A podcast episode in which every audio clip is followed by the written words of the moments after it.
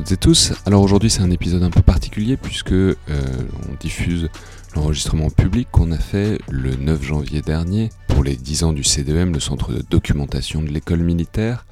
Donc un enregistrement autour euh, de grands classiques de la stratégie avec Jean-Vincent Hollindre, Martin Mott, Béatrice Hainaut, euh, Elie Tenenbaum et euh, le général Durieux.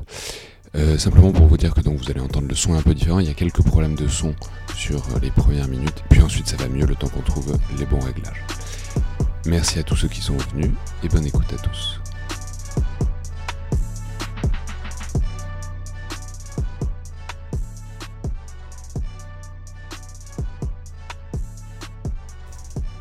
Donc bonjour à toutes et tous et bienvenue dans le Collimateur, le podcast de l'Institut de recherche stratégique de l'école militaire, l'IRSEM, consacré aux questions de défense et aux conflits armés. Je suis Alexandre Jublin et c'est aujourd'hui une émission un peu spéciale évidemment, puisque nous enregistrons en public à l'occasion de l'anniversaire euh, des 10 ans du Centre de documentation de l'école militaire, le CDEM, où nous nous trouvons actuellement en compagnie d'un valeureux public que je remercie beaucoup d'avoir fait l'effort de venir, puisqu'ils ont dû faire face non seulement à la grève des transports, mais aussi au dédale de l'intérieur de l'école militaire, pour lequel, enfin, faut dire, aucun civil, ni aucun militaire d'ailleurs, je pense, n'est jamais préparé. Donc, merci et bonjour à tous. Et merci aussi et surtout aux invités que j'ai le plaisir de recevoir. Alors, je vais les présenter très rapidement tout de suite, mais je le referai plus en détail à mesure qu'ils prendront la parole. D'abord Jean-Vincent Hollindre, professeur de sciences politiques à l'Université Paris 2, mais aussi directeur scientifique de l'IRSEM, qui vient nous parler donc de Raymond Aron et de Clausewitz. Ensuite Martin Mott, euh, directeur d'études à l'école pratique des hautes études, directeur du cours de stratégie à l'école de guerre, qui mettra en lumière les travaux de l'amiral Castex. Puis on prendra de l'altitude avec euh, le capitaine Béatrice Hainaut de l'armée de l'air, euh, qui nous parlera de Julio Douai et de la supériorité aérienne. Euh, avant de redescendre avec Joseph Enrotin, même si Joseph euh, aura beaucoup de hauteur dans ses propos, qui, est, qui, est, rédacteur en chef du magazine partenaire du podcast, DSI, puisque Joseph est aussi lui, lui aussi très familier avec l'arme aérienne, et il nous parlera de l'œuvre et de l'héritage d'Hervé Couteau-Bégari. Viendra ensuite Elie Tenenbaum, chercheur au Centre des études de sécurité et coordinateur du laboratoire de recherche sur la défense de l'IFRI, l'Institut français des relations internationales, pour nous parler de l'œuvre et de la grande postérité de David Galula, grand théoricien de la contre-insurrection.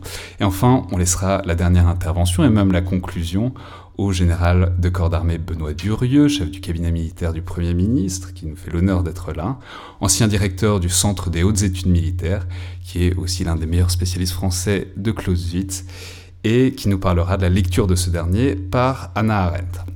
Alors, juste, je vais le dire, euh, et j'espère que tout le monde s'en rend bien compte, mais c'est un très très beau casting qu'on a aujourd'hui autour de la table euh, pour parler de stratégie avec des intervenants d'une qualité vraiment rare, que je suis très heureux de réunir et que je remercie beaucoup d'avoir accepté mon invitation. Et je remercie aussi évidemment toute l'équipe du CDM, donc le directeur Frank Smith, Anaïs Meunier, le sergent Rénal et le lieutenant Barral d'avoir mis en place tout ça. Ok, donc je vais vous, vous expliquer un peu l'idée qui préside à l'émission et son fonctionnement. Donc, puisque c'est l'anniversaire du CDM, donc le centre de documentation de l'école militaire qui nous accueille ici, euh, eh ben on est parti du centre et de ce qui fait son identité, c'est-à-dire les livres, qui sont partout autour de nous et derrière moi, et plus particulièrement les livres qui réfléchissent à la guerre et notamment à la stratégie. Alors, il y a quelque chose de légèrement paradoxal ou à contre-emploi là-dedans, puisque évidemment on est ici pour un podcast, donc un média audio qui se passe largement de l'écrit euh, en général, et dont un des grands avantages, c'est précisément qu'il ne nécessite habituellement pas le regard ni la totalité de l'attention, ce qui fait que les podcasts et la radio nous accompagnent à plein de moments différents du quotidien, mais évidemment, vous vous doutez que ça n'est pas complètement paradoxal et que je crois au contraire qu'il y a une grande complémentarité entre les deux. D'abord parce que l'audio fait plein de choses, mais elle permet une densité d'informations nettement moindre que l'écrit. Et ce que je veux dire par là, c'est qu'on peut transmettre, propager la réflexion avec un podcast, c'est ce qu'on essaye de faire euh, régulièrement avec le collimateur. Mais les sciences et la recherche ont toujours besoin de l'écrit, il faut des références, il faut des notes de bas de page, il faut des commentaires, il faut, il faut autant de choses qu'on fait difficilement en podcast et qui font l'essence de la recherche. J'en profite pour dire que vous verrez, mais on va introduire bientôt des nouveautés dans les prochaines semaines du podcast, euh, notamment pour travailler des articles en format audio, mais on, on aboutit quand même toujours très vite au constat qu'on peut simplement pas se passer de l'écrit. Deuxième chose, et j'arrive au cœur de mon propos, c'est que ce qui est écrit peut durer, et notamment ce qui est publié peut durer. Alors j'essaye toujours que les podcasts soient un peu décollés de l'actualité très chaude, ce qui permet de, les réécouter un peu longtemps après. Mais le fait, le est que ça a peu en commun avec un livre qui peut être, euh, qui est publié, euh, qui fait réagir, qui peut être relu, retravaillé. Et c'est donc ça que j'ai demandé à nos intervenants, de choisir des livres qui ont une postérité, qui méritent d'être relus, qui méritent d'être remis en lumière, parce qu'ils représentent un moment de la réflexion sur la guerre et la stratégie, et que malgré leur distance, puisque le plus récent d'entre tous, donc celui d'Hervé Couteau-Béguery, a déjà plus de 20 ans, ils ont une pertinence d'une certaine manière pour comprendre ce qui se passe aujourd'hui, la guerre et la stratégie contemporaine.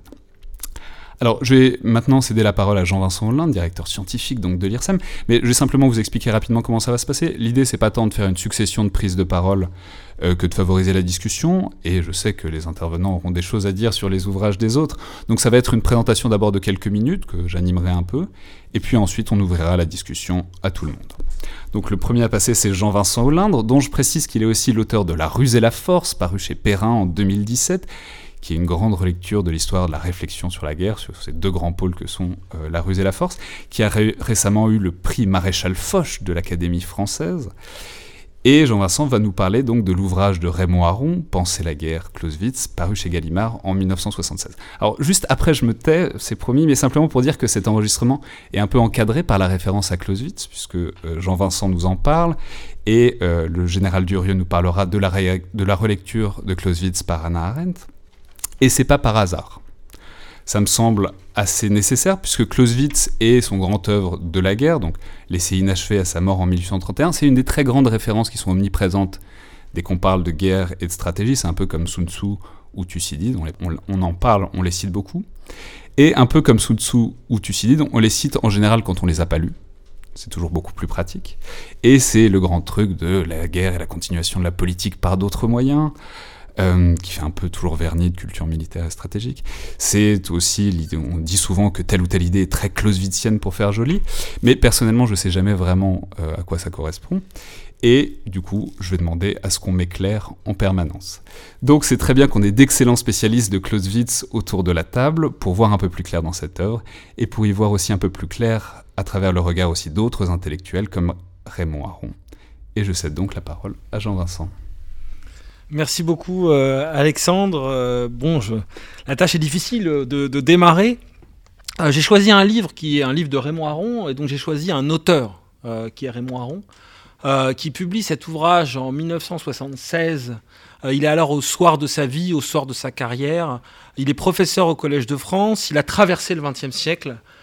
comme philosophe politique, avec une lecture politique des affaires humaines, et la guerre étant probablement la plus grande euh, des, affaires humaines et la plus politique sans doute d'entre elles. Et puis, euh, il, euh, il, se souvient au soir de sa vie d'un séjour qui a changé sa vie en Allemagne. ça a été un des premiers philosophes français après la Première Guerre mondiale à être revenu en Allemagne après le conflit qu'on sait. Et en Allemagne, il découvre la montée du nazisme, il découvre la probabilité de la guerre, il découvre les relations internationales, il découvre la politique. Il se lance donc dans l'interprétation des, choses politiques. Euh, et en fait, ce livre sur Clausewitz, c'est à la fois un livre rétrospectif sur ce parcours intellectuel, c'est un livre sur Clausewitz qu'il considère comme étant un des grands phares de la pensée à l'image de Thucydide ou à l'image de Machiavel, un auteur à travers lequel il permet en, quelque sorte d'interpréter euh, la guerre. Et alors, qu'est-ce qui est important dans ce livre? Euh, ben, c'est le fait qu'il euh, met en relation les deux grandes interprétations de Clausewitz.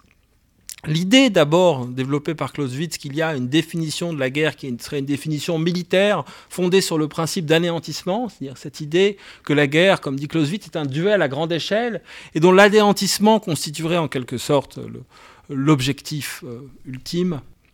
Et à, à, côté de cette définition, il y en a une deuxième, celle que vous avez citée, euh, la guerre comme continuation de la politique par d'autres moyens, avec l'idée que euh, c'est la politique qui gouverne la guerre, que la guerre n'est pas simplement un affrontement armé sanglant, c'est une décision politique euh, qui est donc du fait décidée par le, par le politique et que le militaire suit en quelque sorte cette décision politique. Et donc il y a cette tension qu'on trouve chez Clausewitz tension qui est à l'œuvre dans tout l'ouvrage, qui n'est pas entièrement résolue, puisque l'ouvrage est inachevé, euh, mais le pari de Raymond Aron, comme il le dit dans cet ouvrage, c'est un pari sur la raison, c'est-à-dire sur la deuxième définition de la guerre, avec cette idée qu'en dernière analyse, c'est la définition politique de la guerre qui l'emporte sur une définition euh, où le principe d'anéantissement serait en quelque sorte premier. Et donc, euh, évidemment, il s'oppose de ce point de vue-là à d'autres grands interprètes de Clausewitz, notamment Lidlhart, euh, qui fait de, euh, Clausewitz un accusé, euh, qui fait de Clausewitz l'annonciateur des grandes guerres d'anéantissement. Et Aron, contre Lidlhart, défend l'idée que Clausewitz, bien au contraire, défend la raison, la rationalité politique dans le contexte de la guerre, et donc ne peut pas être le grand prophète euh, euh, des guerres de, masse. Et évidemment, le message de Raymond Aron en 1976 a un écho particulier, puisqu'on est dans le contexte de la guerre froide, dont Raymond Aron a été un des interprètes principaux. Et euh, contexte de guerre froide. On peut même dire que ça a été un peu plus qu'un interprète, puisque au centre du parcours de Raymond Aron, il y a aussi une interaction avec le politique. C'est un des premiers on n'appelait pas encore ça les conseillers du soir à l'époque, mais il y, a quand même une vraie, un vrai truc entre, entre intellectuels et acteurs aussi. Quoi. Alors c'est sûr, mais justement, euh, c'était le point sur lequel je voulais, je voulais poursuivre, puisque le contexte est important, et ce qui fait l'intérêt du deuxième volume, puisqu'il y a deux volumes dans, dans, dans, dans, dans, ce, dans, ce, dans un geste extrêmement radiophonique, le professeur Jean-Vincent Hollande vient de se saisir des deux tomes. Voilà, et, et donc, euh, comme je le fais avec mes étudiants, je montre les livres et pour dire qu'il y a la contradiction entre les deux tomes. Qu'il y a un premier tome qui porte sur l'itinéraire de Clausewitz et un deuxième tome qui porte sur sa réception et surtout sa signification aujourd'hui. Or, le grand problème, c'est quoi? À l'époque, c'est le nucléaire cette question, pas seulement, mais c'est un des problèmes importants.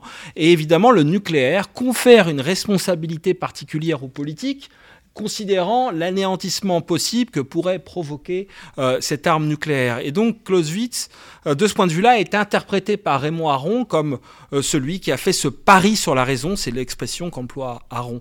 Et donc évidemment, dans ce contexte-là, Aron est, en porte-à-faux avec un certain nombre de, figures politiques, notamment le général de Gaulle, dont il a été proche, puisque Raymond Aron a été un des fondateurs avec de Gaulle du RPF, du parti du général de Gaulle fondé à l'issue de la Deuxième Guerre mondiale.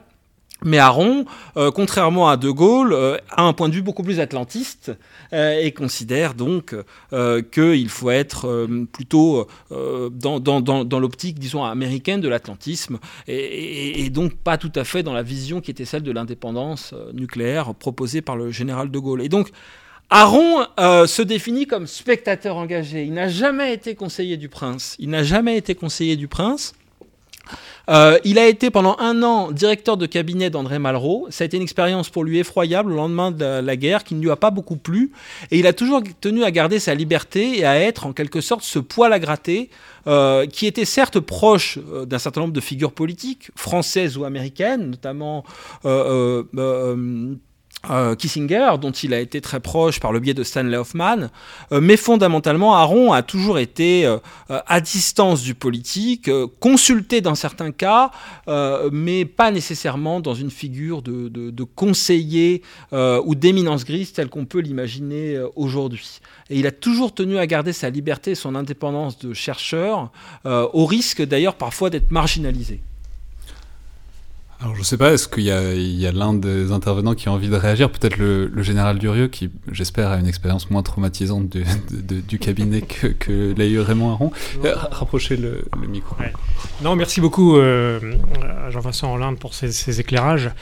Euh, j'ai envie de dire, il y, a deux choses qui me viennent à l'esprit. Il y a, d'abord, je pense que quand Clausewitz dit que la guerre est la continuation de la politique par d'autres moyens, d'ailleurs, il le dit de différentes façons euh, dans son ouvrage.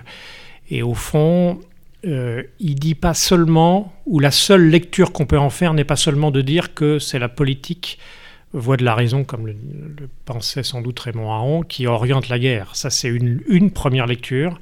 Je pense qu'il y a une deuxième lecture possible qui est de dire que l'affrontement entre les adversaires est de nature politique indépendamment des, euh, des, ordres qui peuvent être donnés ou pas.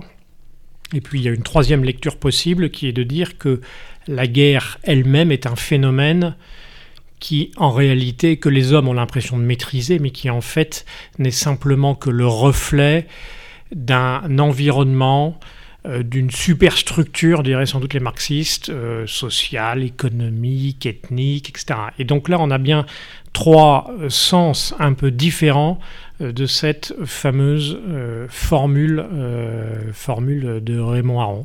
Puis la deuxième réflexion, c'est que s'agissant de, l'arme nucléaire, c'est vrai qu'à l'époque de Raymond Aron, il y a un, débat majeur et, au fond, les uns disent, certains disent, l'arme nucléaire montre que la guerre n'est pas, ne peut pas être la, continuation de la politique par d'autres moyens, puisque détruire absolument, aboutir à la fin du monde ou, détruire euh, intégralement le, pays est la négation de la politique. Et, en réalité, euh, le, débat est d'ailleurs plus, à mon avis, apparent que réel, parce que, en fait, les uns disent, euh, eh ben, comme l'arme nucléaire euh, comme la guerre, la continuation de la politique par d'autres moyens, alors en réalité l'arme nucléaire ne sera pas employée euh, d'une certaine façon. Et puis les autres disent, euh, comme l'arme nucléaire existe, alors euh, si elle est employée, la guerre ne peut pas être la, continuation de la politique par d'autres moyens. En fait, ils donnent tous raison à Clausewitz, à mon avis. Voilà quelques réflexions. C'est très bien parce que c'est très représentatif de. C'est-à-dire que Clausewitz, c'est comme un texte sacré, c'est-à-dire tout le monde donne toujours raison à Clausewitz d'une manière ou d'une autre. Pas tous, pas tous.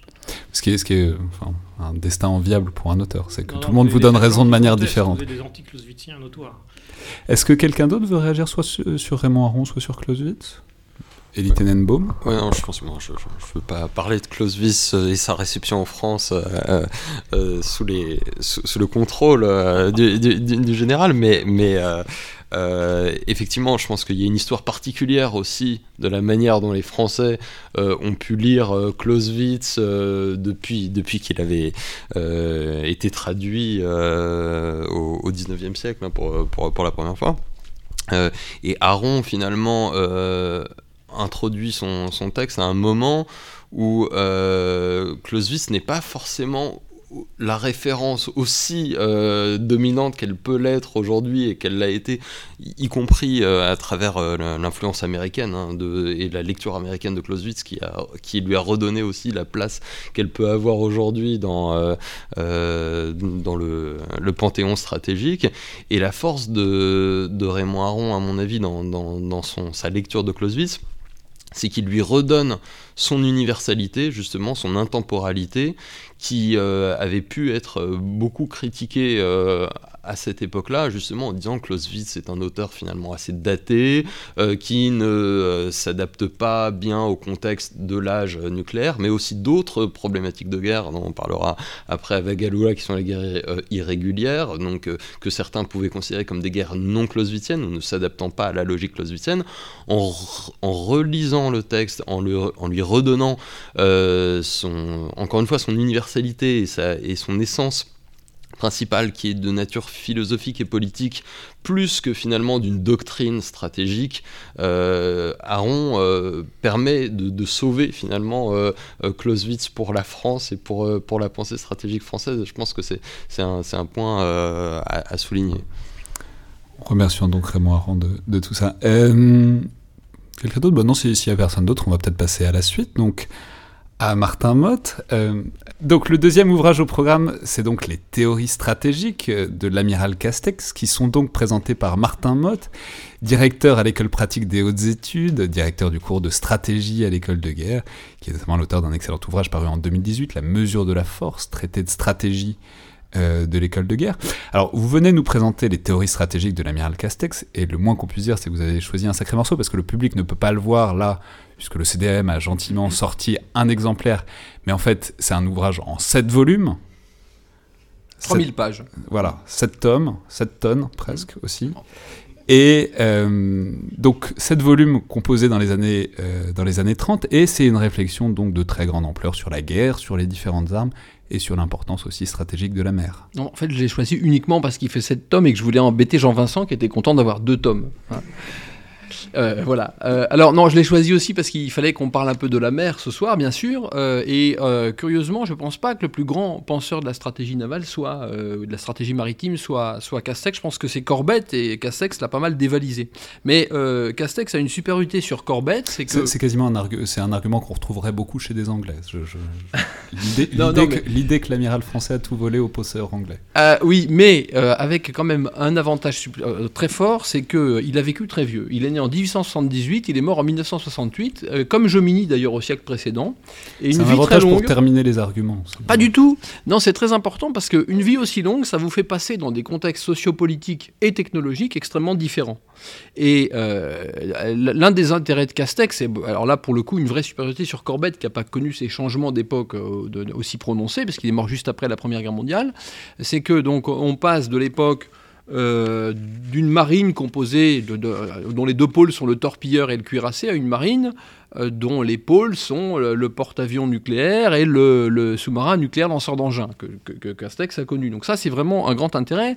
Et euh, un des intérêts du livre, c'est euh, que la, pensée de Castex s'articule autour de cette question.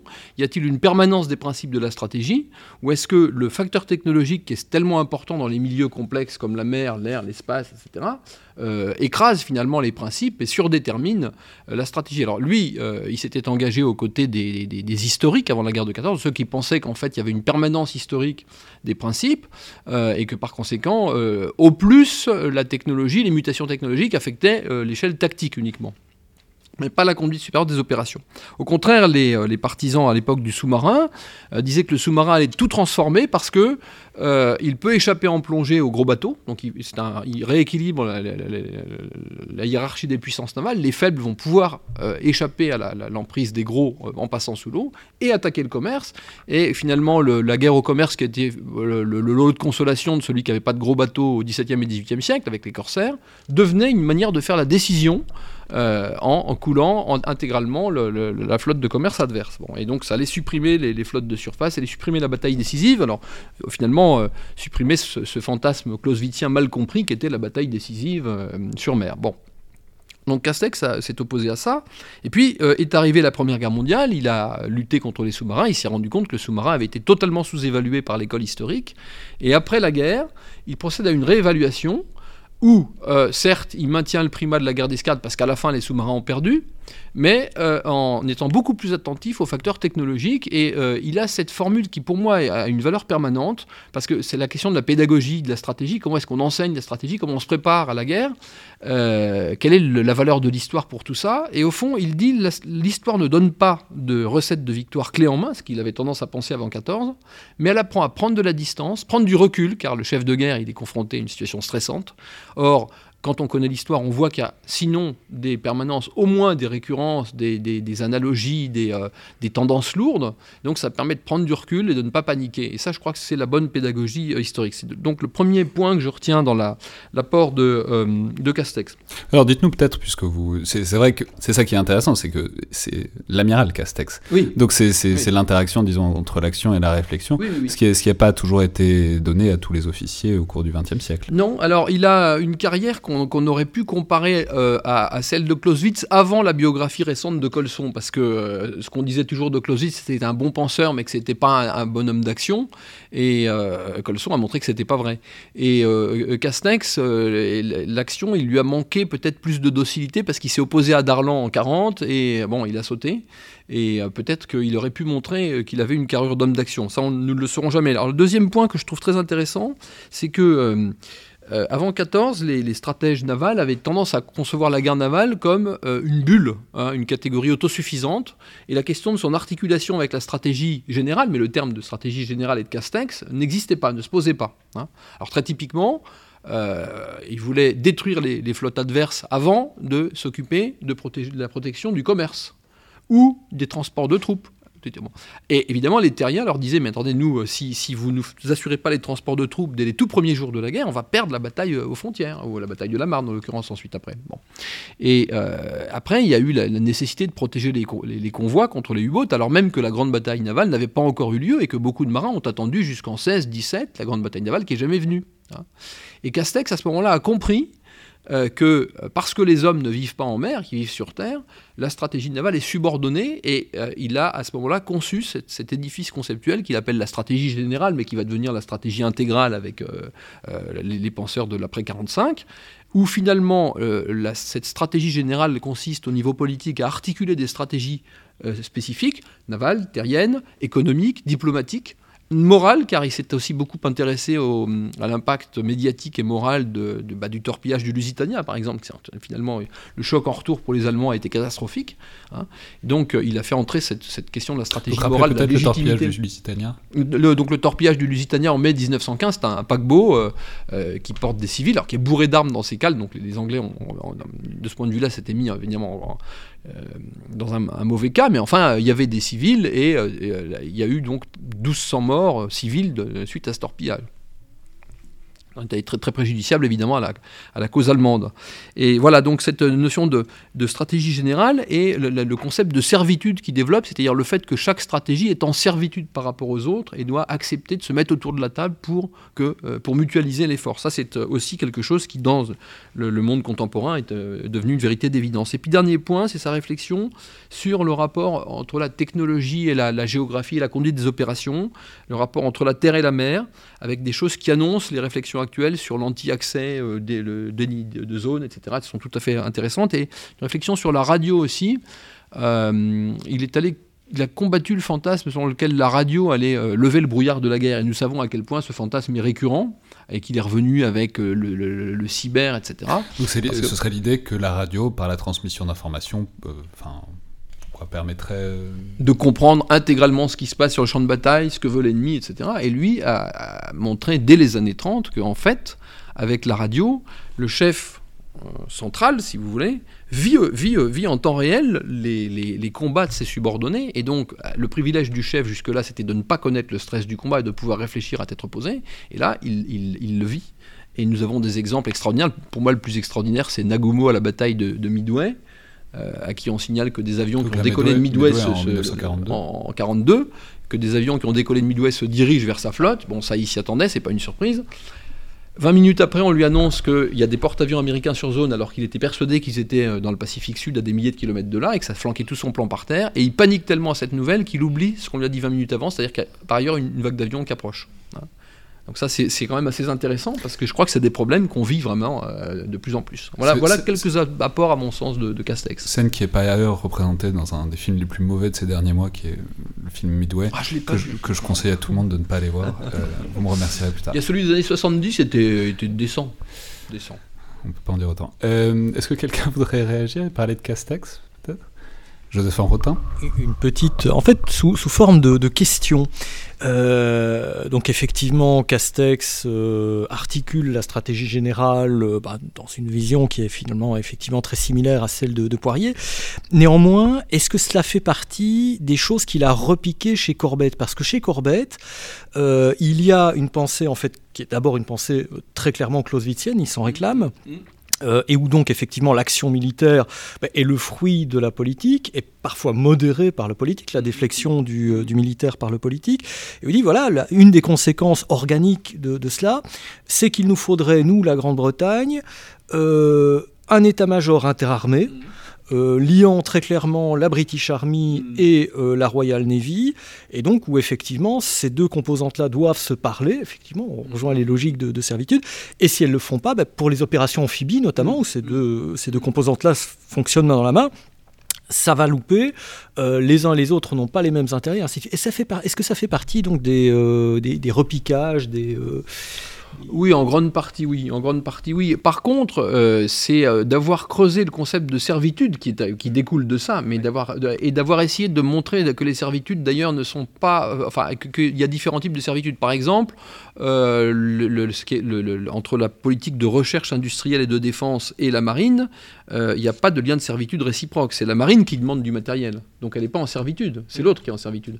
Par contre, vis-à-vis des forces terrestres, c'est la marine qui est plutôt en servitude, sauf quand les forces terrestres ont besoin de faire un débarquement, donc là c'est elles qui viennent s'adresser à la marine. Donc il fait toute une géographie des dépendances réciproques, le but étant d'apprendre aux marins bah, euh, à sortir de leur, bulle, euh, parce que effectivement jusqu'à l'invention de la radio, d'une certaine manière, une flotte ne pouvait pas communiquer avec euh, les forces à terre ou les forces en l'air, et donc elle a été forcément obligée de raisonner dans un monde à part. Enfin, je pense, je pense qu'il y, a un autre euh, élément qui, a été euh, souligné par, euh, Martin Mott, mais qui, mérite, sur lequel on, il mérite qu'on insiste, c'est que le Castex, avec Couteau Begari, l'un des deux auteurs de, de la stratégie navale qu'on a sur cette table aujourd'hui, et les auteurs de, de la pensée navale, ont eu cela de particulier, qu'ils ont été parmi les premiers, et les premiers à, sortir la pensée de la guerre du cadre strictement militaire. Et c'est ce, que vous évoquiez, euh, Martin Bott, euh, avec la, notion de stratégie générale qui sera effectivement reprise euh, par Beaufre en tant que tel, et ensuite en stratégie intégrale par, par, Poirier. Et, du fait même de, ce que la stratégie navale était liée intrinsèquement euh, au commerce international, à la guerre de course, à, tous, au monde de, l'économie. Mm-hmm. Euh, euh, et qui, qui, leur, qui, lui a donné finalement une, une, capacité de réflexion sur l'ensemble des outils de puissance, au-delà de, des forces armées en tant que telles, mais pour inclure euh, l'économie, euh, les, actions d'influence, la politique, etc. Tout, tout ce qu'aujourd'hui on redécouvre d'une certaine manière avec la grande stratégie, la guerre hybride, les, enfin, les, actions civilo-militaires et, j'en passe, le, les, zones grises. Tout ça est finalement inclus euh, dans les penseurs de la stratégie navale, dont Corbett, euh, Castex, euh, Mahan et, d'autres. Et ça, c'est quand même un point à, souligner. juste simplement souligner que c'est aussi intéressant toutes ces histoires de transposition, parce que quand on parle de stratégie navale, c'est pas la même chose d'écrire dans stratégie navale pour un auteur anglais comme Julian Corbett, Sir Julian Corbett, et d'écrire pour un français comme Castex. Il y, y, a un exceptionnalisme naval anglais qui remonte très loin, qui remonte au moins au XVIe siècle. Et c'est pas exactement la même chose de relativiser l'importance euh, de la marine pour un, penseur français et de le faire pour un penseur anglais.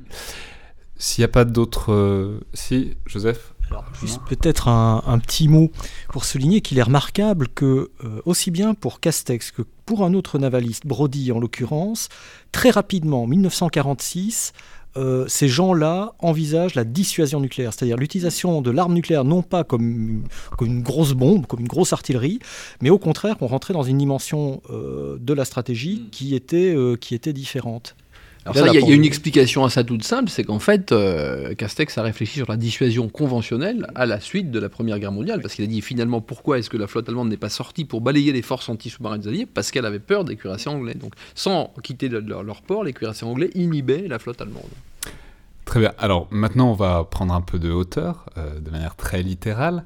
Euh, même si évidemment, comme Martin Mott vient de l'expliquer, Castex traite très largement de l'aviation et de sa très grande importance, c'est donc le capitaine Béatrice Hainaut de l'armée de l'air, euh, qui vient nous parler d'un ouvrage d'une importance historique vraiment énorme, qui est La maîtrise des airs de Giulio Douai.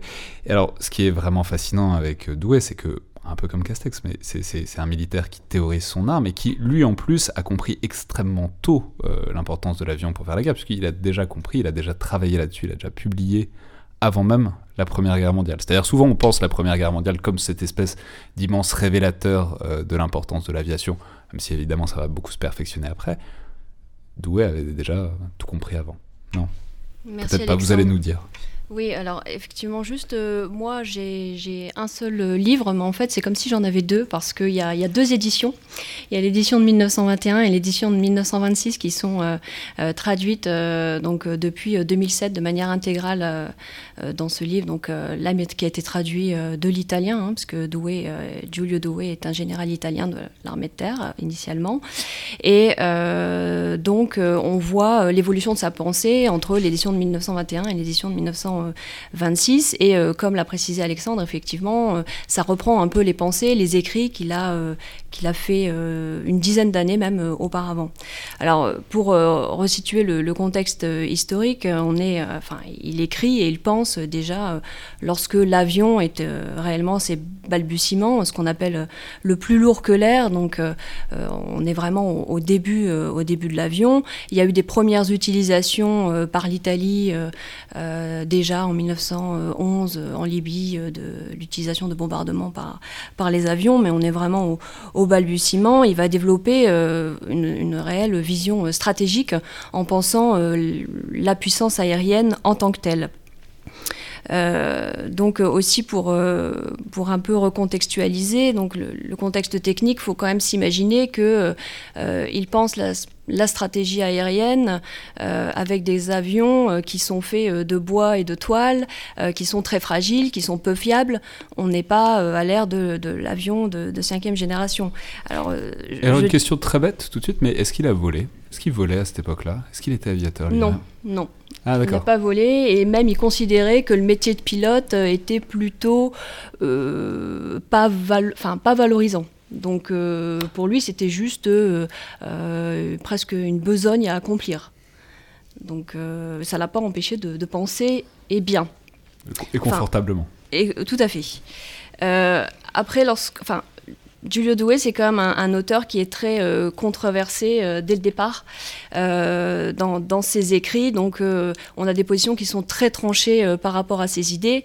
c'est pour ça que j'insiste sur ce contexte historique et un peu contexte technique, puisque, comme vous le rappeliez, comme vous le rappeliez, il a quand même pensé avec peu d'expérience, enfin peu d'expérience concrète lui-même, mais aussi peu d'expérience aérienne, puisqu'on est quand même juste soit avant avant la Première Guerre ou juste après. Donc euh, c'est important de, de, le prendre en compte. certain que dans ce contexte-là, si on veut penser longtemps, il vaut mieux pas trop monter dans des avions, en tout cas dans ces années-là. Exactement, ça dépend euh, avec quel pilote, mais effectivement, l'espérance de vie est plus, est plus longue aujourd'hui. pour les idées principales euh, de, cet ouvrage qui peuvent euh, éventuellement rencontrer euh, une postérité ou on pourrait encore débattre aujourd'hui, bah bien sûr, c'est d'abord et avant tout le, la notion, le concept de la maîtrise de l'air qui, donne, qui donne le titre à l'ouvrage. et aussi, donc, je développerai juste après en deux mots hein, chaque, chaque thème. Euh, il insiste sur la primauté du bombardement stratégique. Bon, ça va avec, bien sûr, euh, la maîtrise de l'air, c'est-à-dire la primauté de l'offensif sur le défensif. Alors peut-être les Clausewitziens auront quelque chose à dire là-dessus, je ne sais pas. Je ne sais pas qui on désigne par là. j'ai cru comprendre qu'il y avait beaucoup de Clausewitziens invités, donc euh, voilà. Et bon, il défend aussi ce qui est un peu, enfin, ce qui est un peu révolutionnaire à l'époque et aujourd'hui ça nous paraît euh, complètement dépassé, c'est l'idée d'une armée de l'air euh, indépendante, enfin une armée de l'air à part entière. Donc euh, aujourd'hui, bon, on ne discute plus l'existence des armées de l'air, dans presque tous les pays on a, on a une armée de l'air, mais il faut comprendre qu'à son époque, c'est c'est une idée qui est très controversée, surtout que l'avion remporte moins les faveurs, par exemple, que, le dirigeable, et l'armée de l'air indépendante, ça gratte un peu à l'armée de terre ou à, ou à la marine. Donc il est parfois très tranché dans ses positions. Euh, donc euh, voilà, il faut un peu peser le pour et le contre de sa réflexion, mais euh, il défend vraiment hardiment cette idée d'armée de l'air indépendante et il l'argumente.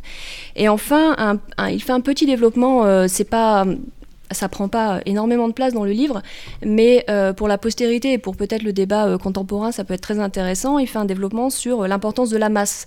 Alors pareil, ça se comprend à l'époque où il écrit, hein, de, développer sur, sur la masse, mais peut-être qu'aujourd'hui, ce, ce, débat sur la masse, qualité, peut, peut aussi... ça veut dire quoi la masse? ben, C'est le, le, nombre d'avions, enfin pour ah être très prosaïque, le fait de disposer euh, de, de, beaucoup d'avions, de ne pas, de pas euh, les disperser non plus euh, dans des missions qui seraient très différentes, etc. Et, donc peut-être que... Mais, et donc le, le, concept qui a une immense postérité, que tout le monde travaille, retravaille, discute, c'est évidemment le, concept de supériorité aérienne. Voilà, supériorité ou peut-être que la maîtrise de l'air, ce serait plus la suprématie. Enfin, c'est un peu, il y, a, y, a, y, a, différentes définitions. La, la supériorité, on considérait que ce serait temporaire. La, la suprématie, ce serait vraiment quelque chose de Et donc c'est quoi L'idée, c'est que celui qui maîtrise les airs maîtrise le champ de bataille, c'est ça? Oui, c'est ça. C'est en fait euh, pouvoir voler et empêcher l'ennemi de voler. Et donc, si on l'empêche de voler, on, l'empêche de, pouvoir frapper son propre territoire ou, euh, sa mère. Et donc, euh, en gros, pour Douai, c'est euh, une finalité. Conquérir les airs, c'est gagner, en fait. Puisqu'à partir du moment où votre ennemi ne peut plus voler, il ne peut pas vous bombarder. Vous, vous pouvez le bombarder et le détruire grâce au bombardement, grâce au bombardement stratégique qui doit être donc offensif et effectué en masse. Et, euh, et, vous gagnez la guerre, tout simplement. Ouais, donc c'est l'idée qu'il n'y a rien qui arrête un bombardier, donc celui qui, a, enfin, qui arrête voilà, un avion. surtout qu'à l'époque. Mais, euh, mais, depuis, il y a des choses qui arrêtent des avions. Voilà, donc euh, c'est pour ça que même très tôt, euh, il y a eu, euh, bon, il y a peu de défense aérienne, il y en a quand même pendant la Première Guerre mondiale, mais très vite, et notamment pendant la Seconde Guerre mondiale, il y a beaucoup de thèses douétiennes qui ont été invalidées, puisque, effectivement, il y a la naissance des de, de, beaucoup de défense antiaérienne. Donc les défenses antiaériennes, c'est aussi bien la chasse que euh, éventuellement la, la défense aérienne et défense antiaérienne au, voilà. au, sol, etc. Et, et aujourd'hui, c'est encore, enfin de plus en plus, euh, un espace donc l'air qui, qui, est contesté. Euh, on peut dire aussi qu'il euh, y a une, euh, beaucoup d'exportation de, nouveaux systèmes, euh, une, dissémination même des puissances moyennes euh, qui se dotent de, ce type de, moyens donc, qui peuvent remettre en cause la supériorité aérienne et donc la capacité d'entrer en premier sur un théâtre ou en tout cas de, faire la guerre, de gagner la guerre. Mais, alors c'est très intéressant parce que il y a la question donc, de la maîtrise des airs, mais ça pose aussi une autre question contemporaine qui est aussi votre spécialité, je crois, puisque vous avez soutenu une thèse sur la question de, de l'espace. Oui. Donc ça pose la question de euh, comment est-ce qu'on s'empare d'un nouveau milieu, qu'est-ce qu'on en fait? Et où est-ce qu'on, comment est-ce qu'on l'utilise de manière stratégique? Alors, on va le dire euh, en deux mots, c'est euh, Space Force. Quoi c'est quelle est la question Enfin, c'est la question de comment s'emparer, de comment maîtriser un nouvel espace qui peut avoir une utilité stratégique. Oui, tout à fait. Surtout que les États-Unis, enfin les Américains parlent déjà, enfin parlent depuis quelques ans déjà de supériorité spatiale. Donc on a une transposition un petit peu euh, dans chaque milieu qui devient un milieu de combat, puisque là en fait euh, la pensée de Douai, c'est aussi de dire euh, il faut une armée de l'air indépendante parce que euh, les airs deviennent euh, un espace de lutte à part entière. Et c'est ce qu'on dit aussi aujourd'hui de l'espace, c'est que c'est pas juste un moyen euh, ça devient, euh, c'est pas juste un outil pour euh, d'autres forces, d'autres forces armées, c'est un espace de combat à part entière. On fera la guerre dans l'espace comme on fait la guerre dans les airs, sur terre ou sur mer. Est-ce que quelqu'un veut peut-être réagir sur oui alors, oui, je sais, je sais qu'il y a d'excellents connaisseurs de, des théories de la supériorité aérienne aussi autour de la table. Martin Mott Oui, en fait, ce qui est intéressant, c'est que, évidemment, les penseurs de l'air euh, ont, ont, transposé ah, à l'air la, la, la pensée de les, les, leur réflexion, la, réflexion existante sur la marine, parce que c'est des milieux fluides, donc il y a quand même des analogies extrêmement fortes. Et là, cette idée qui domine les airs, qui émettent des airs et maître du monde, c'est une ressucée de la, phrase de Walter Raleigh au XVIe siècle, qui est maître des mers et maître du monde. Donc ça a servi pour l'air avec Douette. Euh, Collins pour l'espace dit la même chose, euh, on le dit pour le CIMER, et euh, c'est quand même des formules qui sont euh, extraordinairement propagandistes et fausses, parce que suffit ça de fait beaucoup la... de maîtres du monde à la fin. oui, ça fait beaucoup de maîtres du monde. Il faut quand même rappeler qu'il y a des cas, comme dans la guerre du Vietnam, où vous pouvez être maître de l'air en grande partie et de la mer, et puis perdre la guerre. Hein, donc euh, la guerre c'est multifactoriel, c'est éminemment complexe, et là il y, a une tentation qui est évidemment liée au, à des intérêts sociologiques. Chaque euh, arme qui apparaît veut expliquer qu'elle euh, doit avoir tous les crédits, etc. Mais euh, c'est quand même un, risque de tomber dans, le simplisme. Oui, en fait, pour revenir sur la, la question du, du, défensif et de l'offensif, euh, son articulation clausewitzienne, etc. Je dirais que c'est pas mais, nécessairement. Vous ramenez, pourtant, vous étiez pas le plus clausewitzien de la table, mais c'est vous qui ramenez tout, tout le temps à Clausewitz. C'est incroyable. Euh, moi, je suis très clausewitzien. Clausewitzien, puisqu'il y a des bégariens. je sais. Oui. Il y, y, en a deux qui ont choisi des bouquins sur Clausewitz, et c'est. Ah, mais Hervé Couteau-Bégari est, ah, oui. est, très, très clausewitzien. Euh, ah oui, oui, tout à fait. Euh. Et en l'occurrence, en fait, ce qui, ce qui est intéressant, c'est que quand on parle euh, de stratégie navale, quand on parle de stratégie aérienne, on parle de stratégie particulière. Alors j'y reviendrai justement parce que c'est l'objet d'un des trois livres euh, du, euh, du, traité de stratégie. Mais ce qui est intéressant, c'est de voir que la défensive, d'une part, elle continue de jouer un rôle. Hein, l'escadron, enfin l'escadre plutôt, qui a le plus de prestige en France aujourd'hui, c'est pas une escadre de bombardement, c'est une escadre de chasse, ce sont les cigognes, qui sont les spécialistes de la défense aérienne donc de, la protection aérienne du, territoire, si vous voulez. Euh, à côté de cela, la défense, elle joue également pour les bases aériennes. Vous ne pouvez pas avoir de force aérienne si vos avions ne décollent pas. Et euh, un major américain en 95, si je ne dis pas de bêtises, avait fait un décompte. Il voilà, de 45, 1945 à 1995, il estimait qu'il y avait un nombre X d'attaques qu'il avait recensées pour, euh, pour son mémoire. Et il a dit voilà, ces attaques ont débouché sur la perte de plus de 2000 appareils, rien qu'en étant attaqués au sol. Et donc, parce que la base aérienne n'a pas été correctement défendue, quelque part, ben, les forces aériennes n'ont pas été capables de mettre en œuvre leurs appareils de manière offensive.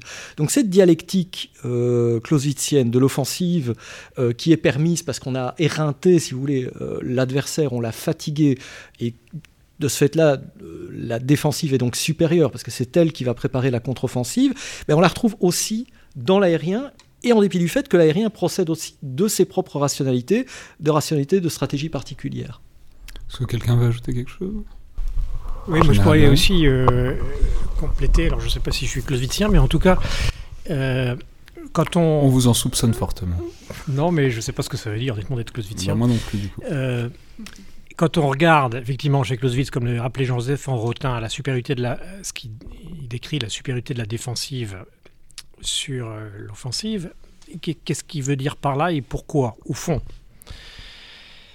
Euh, au fond, c'est pas lié, euh, c'est pas une notion tactique, je pense. Ça dépasse bien largement cette notion tactique. C'est beaucoup plus, c'est beaucoup plus fondamental que ça. Et il dit, en réalité, le, la, la défensive, c'est celui qui est là, qui peut attendre et qui fatigue en infligeant des violences, en frappant l'adversaire. En réalité, quand on utilise le bombardement stratégique, on attend, on décide le bombardement, on fatigue l'adversaire. Donc d'une certaine façon, je pourrais soutenir que le bombardement stratégique est une forme très très particulière, et, à manier, je manierais bien évidemment le paradoxe, mais de, en réalité défensif dans sa philosophie.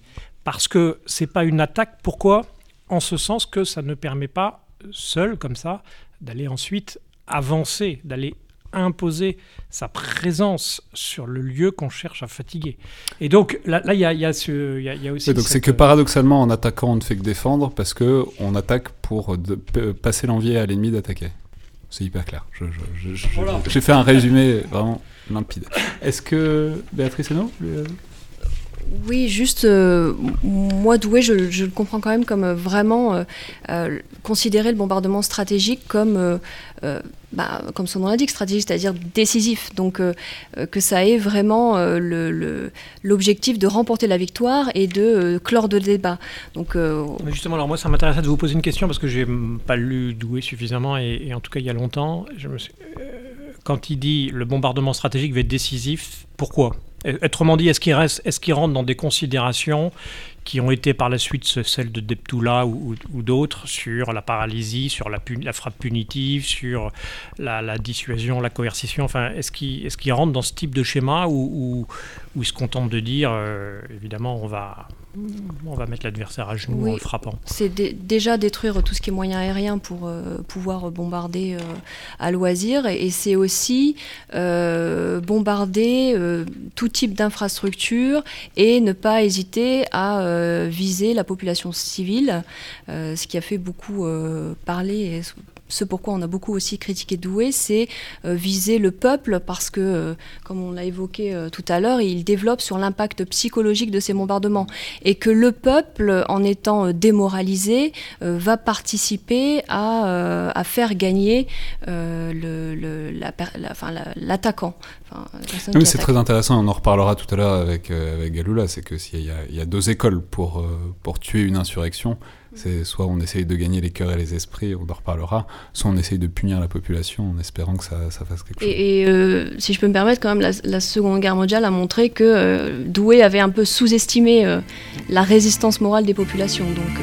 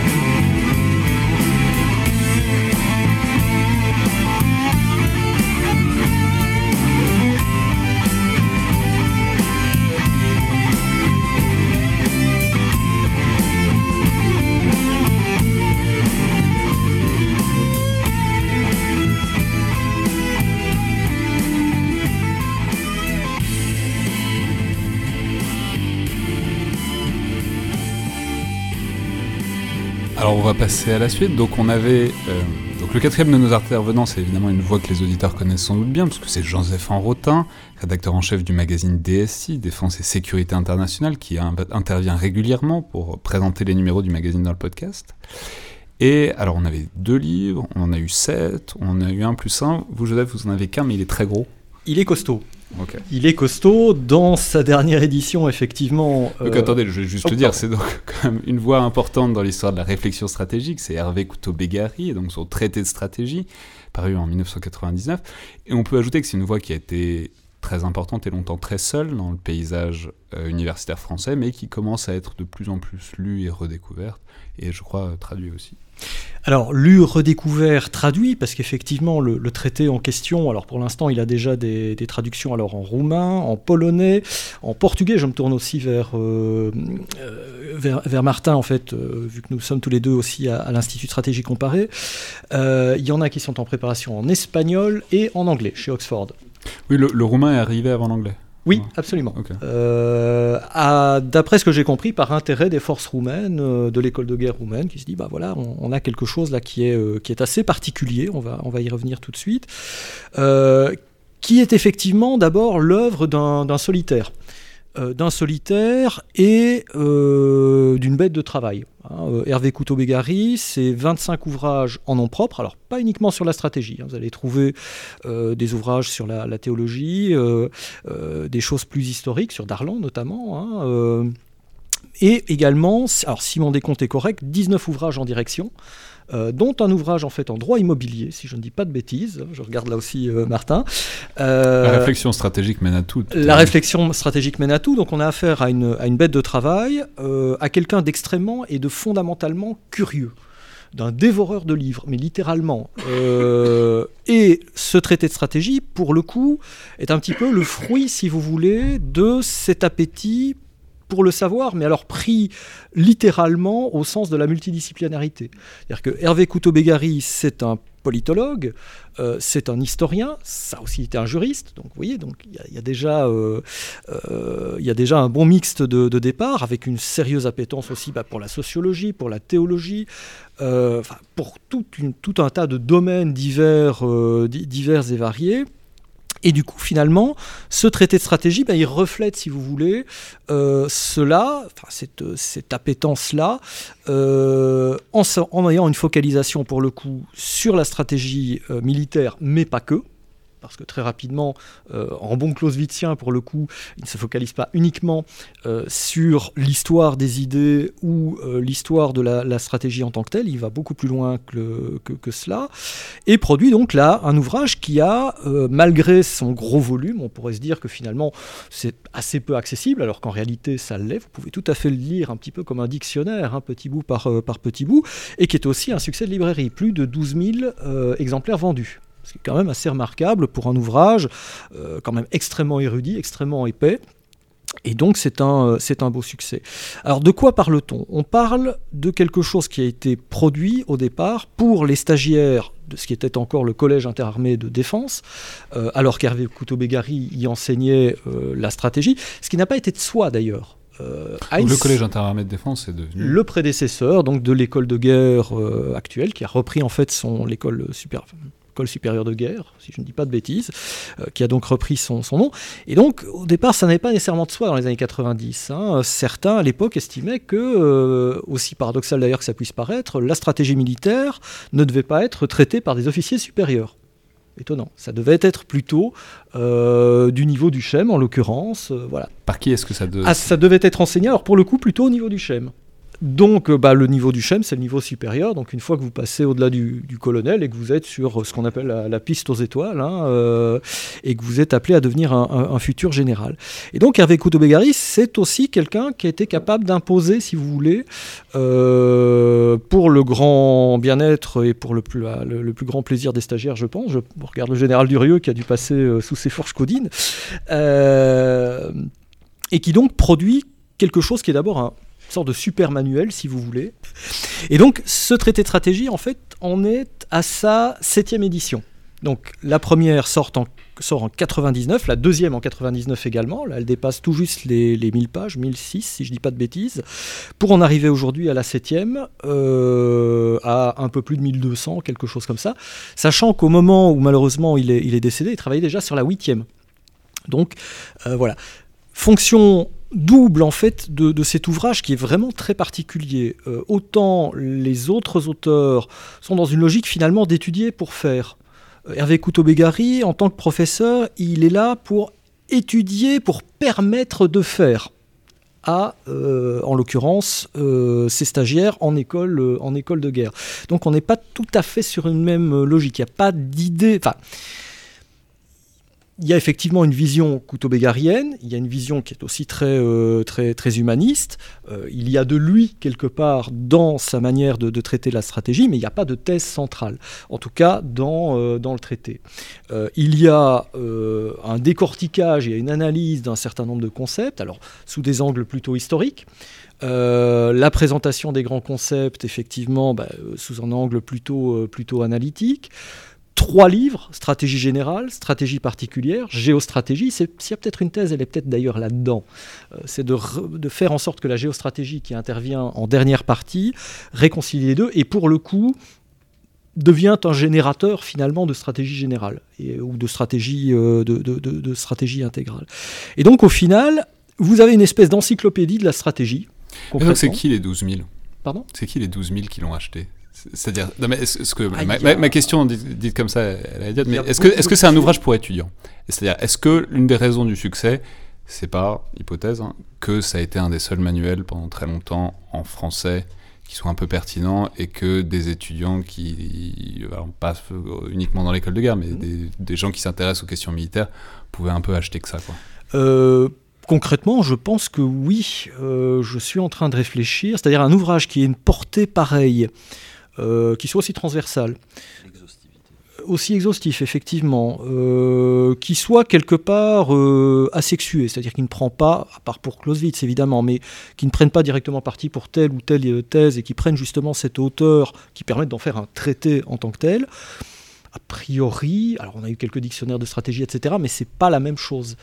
Euh, et donc, je pense qu'effectivement, pour des étudiants en relations internationales et pas uniquement intéressés pour les questions, sur les questions militaires, pour les officiers, pour l'honnête homme euh, intéressé par l'état par du monde, etc., je pense qu'il y a eu pas mal d'acheteurs euh, en, en leur temps.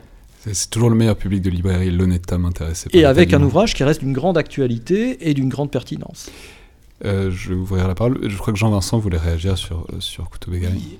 C'est un traité. Euh, Hervé Couteau-Bégari a été formé, on en parlait tout à l'heure, à la faculté de droit de Bordeaux euh, par de grands juristes. Et la, forme du traité est particulièrement appréciée par les juristes, par les universitaires juristes, avec cette idée que le manuel, c'est en quelque sorte le, couronnement d'une carrière académique. Et Hervé Couteau-Bégari, je crois, enfin je ne l'ai pas aussi bien connu que certains autour de cette table, était particulièrement sensible à cet aspect-là, ce qui fait que, par ailleurs, euh, la stratégie, comme euh, vous l'avez rappelé à Alexandre Jublin, n'est pas enseignée à l'université. Elle, est enseignée, en tout cas à l'époque où Hervé Couteau-Béhari a commencé la première édition de ce livre, euh, fondamentalement, il y avait très peu de cours de stratégie. Ça pouvait exister ça et là, à Lyon 3 en effet, peut-être à, Paris 2, à Sciences Po éventuellement, mais de manière assez latérale. C'est absolument pas central. Euh, et donc, on a la rencontre de deux, deux phénomènes. D'une part, la marginalité relative de la stratégie dans le monde universitaire français, en particulier dans les facultés de droit ou de relations internationales, etc et le caractère extrêmement académique et au contraire très codé au regard de, des attentes du monde universitaire de ce traité. Et donc, finalement, il a été, Hervé Couteau-Bégari, au-delà de, de, de l'école de guerre, euh, le professeur de stratégie de ces étudiants qui n'avaient pas ou peu euh, de cours de stratégie. Ajouter une, une chose, c'est qu'il s'agissait aussi pour Hervé, euh, qu'on a très bien connu, Joseph et moi, hein, et puis euh, le général Durieux aussi, je remets beaucoup Pébé qui plus est, euh, il s'agissait de créer une légitimité pour cette discipline. Il s'agissait de faire de la stratégie une discipline académique. Et donc, il a peut-être forcé la dose. Alors, il y avait une tendance chez lui, effectivement, à l'exhaustivité. C'était la quête d'Osiris. Il y avait toujours le livre qui manquait. Il lisait des bouquins en turc. Il trouvait en Europe centrale des, des, traités de tactique turque des années 1730. C'était toujours la quête d'Osiris. Ça, c'était obsessionnel. Mais il y avait aussi l'idée de créer une légitimité. Et ce que je voudrais dire, parce que c'est important, c'est que ça peut paraître effectivement aride, juridique, avec tous ces articles, etc mais ça, cache un peu le personnage parce que euh, il était venu à la stratégie, il est un énarque que son travail administratif emmerdait royalement, et donc il se délassait en lisant euh, les bouquins euh, d'une collection qui avait une très laide couverture qui s'appelait J'ai lu leur aventure, c'était une couverture bleue dégueulasse. mais par contre, les bouquins étaient très bons parce que vous aviez toute la, Seconde Guerre mondiale en particulier par les témoins et acteurs. Et en fait, derrière ce côté très intellectuel, il connaissait admirablement euh, ce que pouvait être la vie d'un fantassin perdu euh, au fin fond de la jungle birmane. Parce que, donc c'était, c'était un savoir qui, se donne dans le traité de stratégie sous une forme très aride, très universitaire et tout. Mais euh, pour les gens qui ont suivi ses enseignements, c'était un homme d'une truculence et d'une drôlerie qui était absolument extraordinaire je, dirais simplement euh, diverger un tout petit peu sur le fait que je trouve pas que c'est si aride que ça et que c'est vrai qu'on peut utiliser comme un dictionnaire ou comme un traité. On peut aussi euh, euh, le, prendre de A à Z et honnêtement, je trouve que ça se, ça se lit assez bien. Il y a une sorte de, de trame et c'est pas. Trouve que c'est voilà, pas aussi, aussi que ça. Vous l'avez compris, vous pouvez encore faire partie des 12 000, augmenter encore le chiffre, puisqu'apparemment ça a l'air d'être un page turner. Euh, Joseph Rantin Oui, en fait, une des, une des caractéristiques d'Hervé Couteau-Bégari, euh, dont il m'avait d'ailleurs fait la leçon, j'étais très jargonnant en tant que, que jeune thésard, et il m'a dit un, jour, il m'a dit, vous savez, le truc, c'est la ligne claire. Donc, euh, vous pouvez penser des choses très très complexes, etc., mais vous les penserez réellement bien à partir du moment où vous les exprimerez euh, de manière à ce que ce soit parfaitement intelligible pour n'importe qui dans la rue, ou à peu de choses près. Euh, sachant, et c'est sans doute pas un hasard, qu'il était également grand fan de BD, et notamment d'Hergé et Tintin en particulier. Voilà. Donc, comme quoi. Le propre des grands manuels, c'est précisément la clarté, le caractère accessible. Et ça, c'est vrai que c'est très frappant en le lisant. Eh ben, on va maintenant peut-être passer à la suite. Donc, je pense que les auditeurs du podcast connaissent probablement Elie Tenenbaum, donc chercheur au Centre des études de sécurité de l'IFRI, qui était l'un des tout premiers invités du podcast pour son excellent ouvrage Partisans et Centurions, où il retraçait l'évolution de la pensée sur la guerre irrégulière au XXe siècle, c'est-à-dire sur la guérilla, la contre-guérilla et tout ce qui sort de l'opposition frontale entre deux armées. Et il y, analysait aussi, il y analyse même toujours, euh, l'importance de David Galula, qui est l'un des grands théoriciens de la contre-insurrection au XXe siècle, c'est-à-dire globalement de comment aller débusquer et combattre euh, des guérilleros. Ce qui est devenu une préoccupation de plus en plus importante depuis la, fin de la guerre froide, et notamment ces dernières années. Et on a beaucoup parlé euh, de Galula, on en parle beaucoup depuis quelques années, puisque on a notamment beaucoup dit que c'était le livre de chevet du général Petreus, donc le,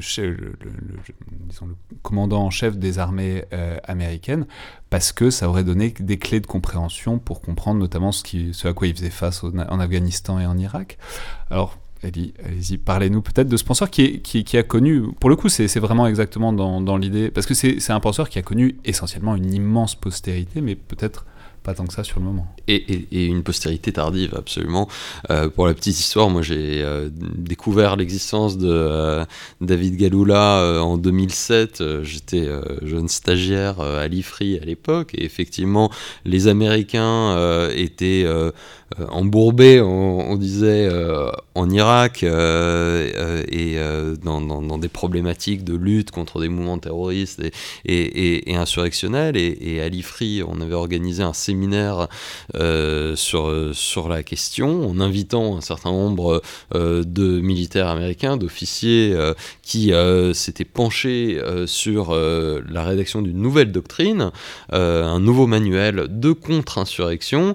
Et ils étaient tous arrivés à Paris avec, avec des grands yeux en disant Mais c'est formidable la France parce que c'est de France que vient le grand auteur qui nous a inspiré, qui va nous donner la solution pour la sortie de, de cette guerre d'Irak. Irak Et c'est David Galloula. Et là, il y a eu un silence gêné euh, dans euh, l'assistance, puisque du côté français, personne n'avait jamais entendu parler euh, de ce David Galloula, qui est euh, présenté dans la, la préface à l'édition française qui a finalement eu, eu- eu lieu, comme justement le Clausewitz de la contre-insurrection. Donc on retourne à, à On n'en sortira et- pas, et- mais c'est et- très bien. et un, un débat qui, à mon avis, et, un, un titre qui, à mon avis, est, largement usurpé, quels que soient les mérites qu'on peut trouver à, du, Galloula. du coup, euh, en plus, vous le vendez pas très bien. Si c'est celui qui devait aider à sortir les Américains de, du bourbier d'Irak, c'est. Et, bon, alors, euh, à- à- avec, euh, avec des, des succès tactiques, mais qui effectivement se sont euh, trouvés euh, confrontés à une limite stratégique et qui est bien, à mon avis, euh,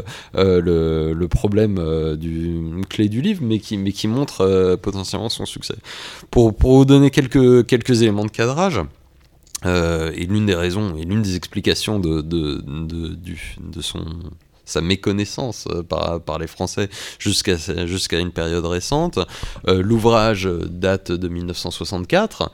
Il a été écrit effectivement par euh, un officier français, le lieutenant-colonel David Galloula, qui a fait toute sa carrière dans l'armée de terre, qui a quitté en 1962 euh, l'armée comme un certain nombre d'officiers de sa génération à la suite des événements politiques et militaires qu'on connaît de la fin de la guerre d'Algérie, euh, et euh, a écrit cet ouvrage en anglais. Donc c'est un officier français qui écrit en anglais, euh, et donc qui n'a été lu par ses pairs français dans sa langue maternelle qu'après sa traduction à l'initiative du, général Desportes, euh, qui, commandait à, l'époque le centre de doctrine et d'enseignement et de- de- et d'emploi des forces.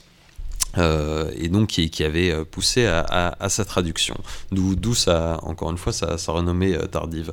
Euh, Il est prophète dans son pays, enfin, en l'occurrence. Exact- et- effectivement. Euh, il, il écrit aux États-Unis depuis une bourse qu'il a obtenue de l'université d'Harvard, qui est un point intéressant parce qu'il montre aussi l'influence grandissante dès cette époque des années 60 de la pensée stratégique américaine et aujourd'hui on peut le dire très largement euh, dominante euh, dans, le, dans, le modèle intellectuel euh, des, des études stratégiques. Il a travaillé donc à, l'université de Harvard et aussi pour la Rand Corporation, qui est un think tank donc, créé à, la, fin de, la Seconde Guerre mondiale à Washington qui s'est beaucoup intéressé aux questions de dissuasion nucléaire, mais aussi de guerre irrégulière. Donc, dissuasion nucléaire et guerre irrégulière qui sont les deux voies de contournement euh, de euh, la, guerre conventionnelle qui finalement euh, était arrivée à la fois à son, apogée et, à son champ du cygne avec, avec la Seconde Guerre mondiale qui avait finalement, avec les bombardements d'Hiroshima et Nagasaki d'une part, et puis le- les destructions de la guerre conventionnelle, montré les limites de, de la guerre industrielle, euh, d'États-puissance contre d'autres États-puissance, euh, avec des stratégies directes finalement telles qu'elles continuent à dominer dans notre imaginaire, euh, finalement ça, son inutilité ou son, son, les, problèmes d'utilité politique qu'elle pouvait, euh, euh, qu'elle pouvait poser. Donc Galula euh, se, se pose cette question de la guerre irrégulière, euh, qui, est l'une des deux voies de contournement de, euh, la guerre conventionnelle et qui domine la guerre froide au moins autant euh, que euh, la problématique nucléaire. Et ça est parfois oublié. On dit souvent que les enjeux de guerre régulière, c'est post-guerre froide, mais en fait, Oui, c'est ça. l'essentiel... Enfin, je l'ai dit en le disant, je me suis dit, Voilà. il, va me, reprendre à tous les, Les- coups. Et, les- et les vous avez bien raison. C'est- le fait est que la guerre froide est aussi une guerre euh, largement par proxy. C'est-à-dire, c'est pour, ne pas se battre directement, ils, Ah, ils que- se battent à travers d'autres personnes, et souvent Et à que- travers de la guérilla. et que la guerre froide n'a pas été froide euh, partout, et que euh, partout où elle En est- tout cas, elle n'a pas été froide pour tout le monde. et, que- et que partout où elle ne l'a pas été, euh, elle a été notamment ce- chaude sous forme de, guerre régulière. Et on- en 1964, à l'époque où, où Galou l'a écrit, on est évidemment à la veille de la guerre du Vietnam qui va être le grand conflit irrégulier euh, de, cette période.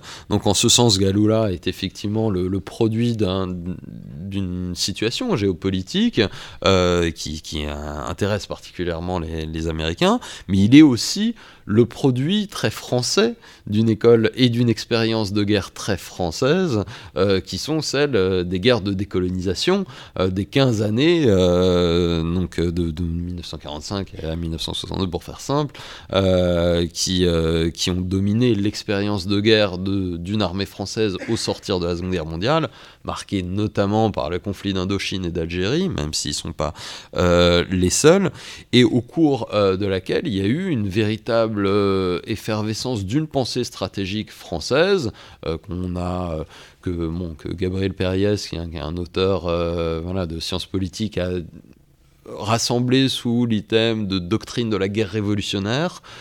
Le terme de doctrine est un petit peu abusif parce qu'en fait il y a un certain nombre d'écoles, etc. Mais donc Galula finalement fait Mais du coup, il également dit quoi C'est quoi Alors la, doctrine de la guerre révolutionnaire finalement c'est la pensée globalement selon laquelle les doctrines insurrectionnelles peuvent être combattues euh, par des armées régulières. Si elles euh, assument euh, le centre de gravité nouveau de, de, ces guerres irrégulières, qui est bien le contrôle de la population par des moyens non seulement euh, militaires, mais aussi par des moyens politiques, psychologiques.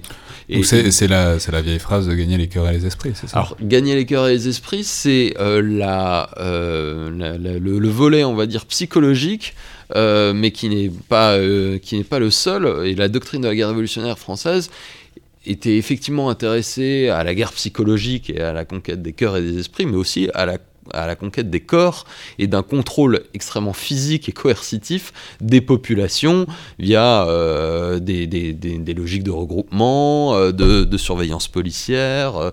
Euh, et, donc, et donc ces deux volets, qui sont les deux volets de la contre-insurrection, autour du contrôle des populations, euh, continue euh, à irriguer très largement l'ouvrage de Galula, euh, et en cela on peut dire que Galula est un penseur français qui continue à véhiculer un certain nombre de ses idées. Maintenant, il a aussi des, spécificités propres qui, sont liées à son parcours. Galula n'a pas exactement le, même s'il a fait la guerre d'Algérie, il n'a pas le parcours type des, officiers centurions de cette époque de, de l'armée française, notamment il n'a pas fait l'Indochine. Et euh, en revanche, il a fait la Chine, euh, ce qui est très rare euh, pour les officiers de l'époque. Il lit le chinois et il a lu Mao dans le texte. Et Mao Zedong était le grand penseur de la guerre révolutionnaire du côté, du côté insurrectionnel. Et c'est ça la, la, particularité de Galula, c'est qu'il a passé de longues années en tant qu'attaché militaire à Pékin et puis à Hong Kong et qui a été un poste d'observation pour lui, pour, euh, pour lire, étudier euh, et regarder comment les, euh, les, les, guerres irrégulières, au-delà même de l'Indochine puis de l'Algérie, mais il s'est intéressé à ce qui se passait aux Philippines, ce qui se passait en Malaisie et également en Chine continentale pendant la période de 45 à 49, donc sur, sur, sur, cette forme de, de guerre, encore une fois, irrégulière et révolutionnaire, terme qu'il revendique lui-même. Et je ne saurais trop conseiller le livre d'Elie, donc Partisans et Centurions, sur la manière dont toute cette pensée toute cette doctrine s'est mise en place dans ces années-là, pas qu'en France, mais aussi avec les Anglais et les Américains, où on voit ça, enfin, il y, a un podcast là-dessus, donc je peux vous y renvoyer aussi, mais où littéralement tout ça est mis est mis en place vraiment entre le bridge et le whisky euh, le soir, euh, entre officiers qui, discutent. Est-ce que quelqu'un veut réagir Soit sur Galula lui-même, soit peut-être sur la mode de Galula qui est effectivement très à la mode ces dernières années? Jean-Vincent, je crois que vous voulez intervenir. Juste pour réagir sur cette notion de guerre irrégulière de manière peut-être plus générale, qui, qui est quand même révélatrice d'une sorte d'embarras de la pensée stratégique parce que euh, justement, si on revient, puisqu'on y revient toujours à, Clausewitz, l'opposition pertinente, c'est l'opposition entre la grande guerre et la petite guerre, avec cette idée qu'il y a la, cette guerre en grand, avec l'idée de la bataille décisive, etc., qui, qui a un seul aspect, hein, de la grande guerre bien entendu est le plus rare, et la petite guerre avec cette idée que c'est à la fois une tactique et puis qui peut avoir une dimension stratégique lorsque précisément il y a une dimension révolutionnaire qui peut adosser la petite guerre à un objectif politique qui est lié à, à la révolution. Et au fond, aujourd'hui, alors, on emploie toujours le terme de petite guerre, mais le fait que le terme de guerre irrégulière se soit imposé, euh, dénote un embarras qui est qu'on a beaucoup de difficultés justement à penser ce type de guerre en dehors de la norme euh, euh, politique et juridique que constituerait la guerre régulière, dont on ne sait pas très bien ce qu'elle recouvre, sinon qu'elle serait, ou qu'elle serait apparentée à la, à la, guerre interétatique, à la guerre entre États. Or, précisément, finalement, ce moment de l'État, ce moment politique de l'État moderne, c'est un moment à l'échelle de l'histoire universelle qui est relativement exceptionnel. Euh, puisque les formes du politique euh, ne sont en, aucun cas réductibles à la forme de l'État moderne, qui est une forme bien spécifique, qui reste évidemment extrêmement résiliente aujourd'hui. Il ne s'agit pas de dire que les États vont disparaître, bien entendu, mais qu'on qu doit penser la guerre politiquement au regard de cette complexité des formes du politique. Et le terme de guerre irrégulière, à mon avis, est le symptôme de notre incapacité, j'emploie un mot un peu fort pour susciter le débat, à, à justement à être fidèle à ce message qui est celui de Clausewitz. Oui, absolument. Et, et, et la, le, le, terme de, de, de guerre irrégulière euh, révèle effectivement le, euh, l'ethnocentrisme euh, et l'européanocentrisme qu'on peut avoir, parce que finalement la guerre régulière, c'est un phénomène au départ euh, né dans l'Europe euh, de la Renaissance, euh, dans des conditions politiques, économiques, sociales très particulières, qui, ne représentent qu'une exception à, l'échelle de, la guerre comme phénomène anthropologique dans l'histoire de l'humanité. Et, Galula, en, s'étant décentré, justement, en, en ayant quitté son giron européen, euh, étudier les textes, euh, les textes chinois et, des expériences euh, dans ce qu'on appelait à l'époque le tiers-monde, mais qui, continuait à dominer la, euh, majeure partie de la planète, a fait cet effort euh, voilà, de, finalement de mettre de côté euh, ce, qui pouvait, ce qui pouvait y avoir de contingent dans la guerre conventionnelle telle qu'elle se pratiquait, et pour euh, retrouver aussi une certaine universalité dans, dans, dans, son étude. Et juste très rapidement, on en revient de Galula ou c'est toujours, euh, c'est toujours Alors, euh, le best-seller aux Il y, y, a un, la, la, la, le, le, le, terme de Galula comme Clausewitz de la contre-insurrection a ça de vrai qu'il y a deux Galula comme il y a deux Clausewitz. Euh, tout comme dans Clausewitz, vous avez le Clausewitz théoricien de la, euh, de la nature euh, de la guerre euh, et qui continue à être universel et vous avez un Clausewitz peut-être plus daté dans d'autres enfin parties de, de son œuvre au-delà du livre 3 euh, et avant le livre 8 qui peuvent être plus, plus, plus ancrés dans son époque. Et ben de la même manière je dirais que Galula continue à avoir un diagnostic qui est intéressant et son analyse de la nature de ce qu'est une insurrection euh, et, euh, des, dynamiques et du centre de gravité qui peut, qui peut l'animer, à mon, à mon sens, continue d'être valide.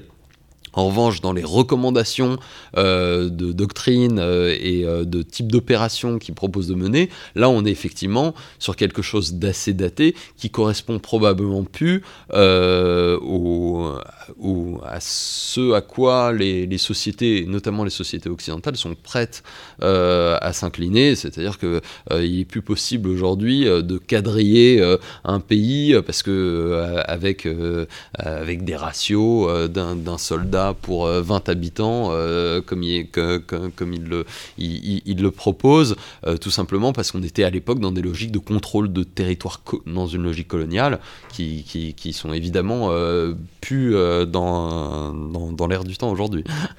Joseph, je crois que vous vouliez intervenir très rapidement. Très rapidement, en fait, sur la, sur la question de l'irrégularité, je crois qu'on prend la question par un mauvais bout quelque part, et par un bout euh, sans doute un petit peu trop juridique, parce qu'en réalité, effectivement, la guerre, et pour le coup Mao le montre très bien dans la, sa progression stratégique depuis la mobilisation politique, euh, jusqu'en fait l'affrontement force contre force régulier. Euh, la guerre et la, et la stratégie, par, euh, par ricochet, finalement, ce sont des, des, phénomènes uniques. Mais par contre, et on en revient à Clausewitz, c'est euh, la, la, la, vision du caméléon, la bestiole reste fondamentalement toujours la même. Par contre, en fonction des contextes dans lesquels elle est, elle va prendre des couleurs qui vont être différentes. La distinction entre la, la nature et le caractère. Et en l'occurrence, quand on parle de régulier versus irrégulier, je pense qu'on n'est pas tellement à un niveau euh, politique euh, très, très élevé. En fait, on est sur une question de voies et moyens. On fait avec ce qu'on a, tout simplement. Et quand on peut avoir plus, bah, on se débrouille pour travailler avec plus. Alors, on va passer la parole, je vais passer la parole au général Durieux, juste pour remarquer que quand même, c'est ce qui me frappe, c'est que en fait, il y a beaucoup de militaires, directs ou indirects, dans ceux qu'on a cités, que ce soit Clausewitz, que ce soit, alors on n'était pas militaire, mais que ce soit l'amiral Castex, que ce soit Julio Douai. En fait, c'est et ce que, ce que ce soit Galula, il y en a aucun qui a fait une très très belle carrière en fait, si on fait le bilan. Ils ont tous fait une carrière, euh, alors que c'est très vrai, on le sait beaucoup pour Clausewitz, mais ils sont, il y en a aucun qui a eu une carrière vraiment météorique de, de grand chef, de grand commandant, ce qui dit peut-être quelque chose de la position du théoricien et de la, et de la manière dont il, dont, il, dont il a besoin d'avoir un peu de recul pour, euh, pour écrire. Il y a d'autres exemples qui infirmeraient votre euh, proposition. Tout à fait, je, je ne parlais Très illustre dans l'histoire française. Je vais donc laisser la parole euh, au général Benoît Durieux, chef de cabinet militaire du Premier ministre, mais aussi, euh, je l'ai dit, l'un des meilleurs spécialistes de Clausewitz en France, en tout cas au moins de la réception de Clausewitz en France, sur lequel il a publié un ouvrage en 2008, et qui est aussi l'un des directeurs de cet ouvrage monumental et remarquable il y a quelques années, qui est le Dictionnaire de la guerre et de la paix, publié au PUF. Et donc, pour faire un pas de côté, vous avez donc choisi de relire Clausewitz, mais de le relire en relisant Hannah Arendt, dans un passage de Qu'est-ce que la politique? C'est-à-dire un rassemblement de textes, jamais vraiment terminé par, par Arendt. Je crois que c'est un, un ouvrage que lui avait demandé son éditeur américain, sans doute parce qu'il a dû dire que ça ferait bien un gros bouquin d'Anna Arendt définitif sur la politique. Mais en fait, elle l'a jamais vraiment terminé, et donc c'est une sorte de collection qui a été publiée pour la première fois, je crois, en 95. Euh, Oui, oui, c'est ça, merci beaucoup. Oui, c'est en fait, je crois que c'est une série de conférences euh, qui ont été par la suite, dans les années 50, euh, euh, publiées. Et effectivement, euh, c'est pas un ouvrage en tant que tel, en fait, c'est une collection de conférences. Et d'ailleurs, moi, le texte sur lequel je vous propose de réfléchir aujourd'hui, ou, sur lequel j'ai réfléchi pour préparer ce, ce podcast, c'est pas tout le livre, hein, c'est un des textes qui s'appelle euh, qui s'appelle La question de la guerre dans euh, Qu'est-ce que la politique? Alors, pourquoi, pourquoi j'ai choisi je, me suis dit que c'était une bonne occasion de parler de ça, parce que fondamentalement, je suis assez convaincu que le, le problème majeur qui se pose à nous et qui se pose à tous ceux qui cherchent à réfléchir sur la guerre aujourd'hui, ça, ça a, peu, ça a pu changer suivant les époques, mais c'est pas, à mon avis, fondamentalement la question technique du type d'armement. Je pense pas que ce soit non plus la question euh, tactique de la doctrine militaire. Je pense pas que, même que ce soit la question stratégique de l'adaptation euh, des, combats au, au but de la guerre d'une manière générale. Même si tous ces sujets-là sont évidemment très importants, je pense que c'est une question qui est encore au-delà, qui est euh, un peu métastratégique, qui est de la conception que nous avons de la guerre et de ce à quoi cela peut, euh, cela peut servir. Et je, je pense que ce- euh, Anna Arendt, dans ce petit euh, passage, je trouve, donne un éclairage très précieux qui permet, à mon avis, de donner une interprétation de Clausewitz ou d'éclairer peut-être ce que Clausewitz avait en tête. Alors que, je m'empresse de le dire, enfin, je ne suis pas un spécialiste absolu d'Anna Arendt, j'ai pas l'impression qu'elle est je ne sais pas si elle a lu Clausewitz, mais en tout cas, elle ne le, cite pas, en tout cas dans ce passage, et je ne sais pas si elle le cite euh, beaucoup par ailleurs.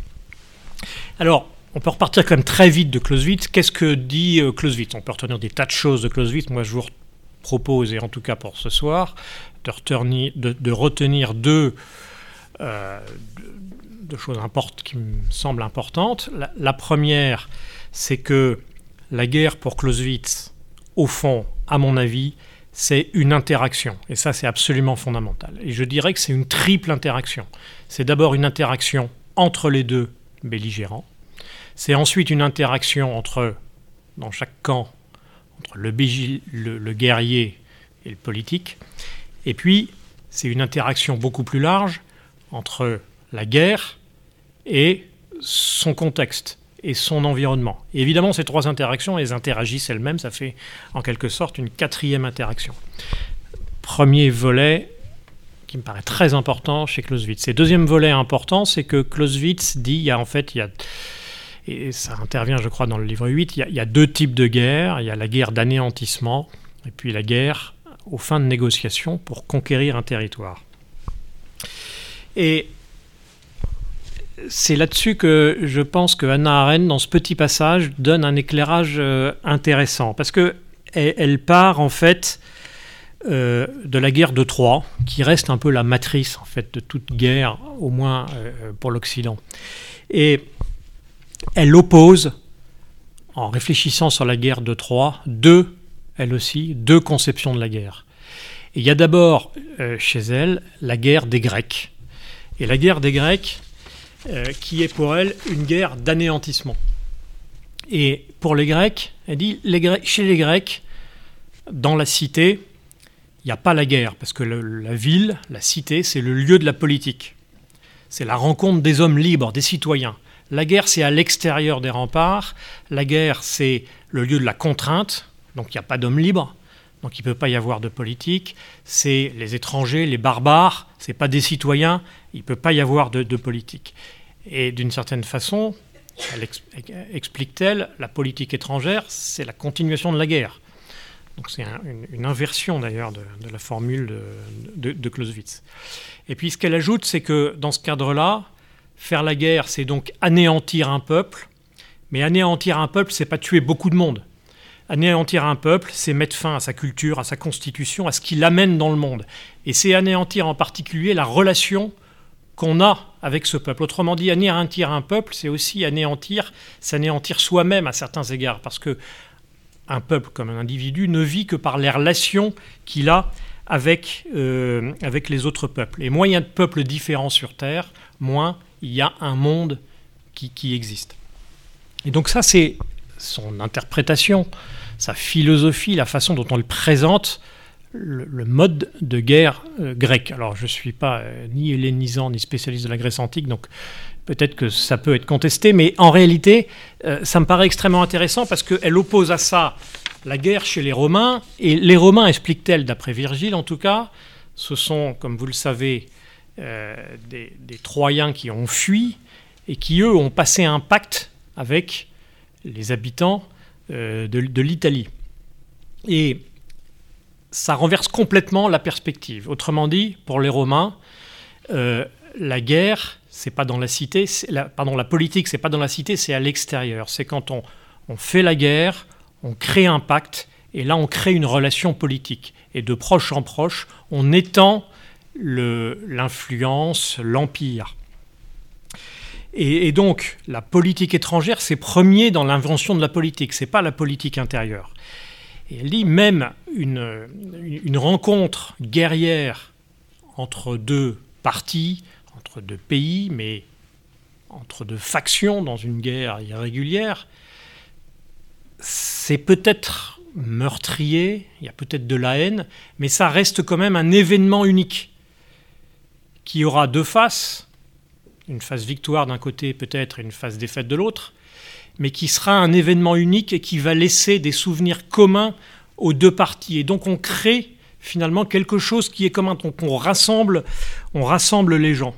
Et d'une certaine façon, c'est ce qui est à l'origine, et ça c'est la nouvelle loi, et c'est ce qui est à l'origine, chez Anna Arendt en tout cas, de la loi comme un contrat.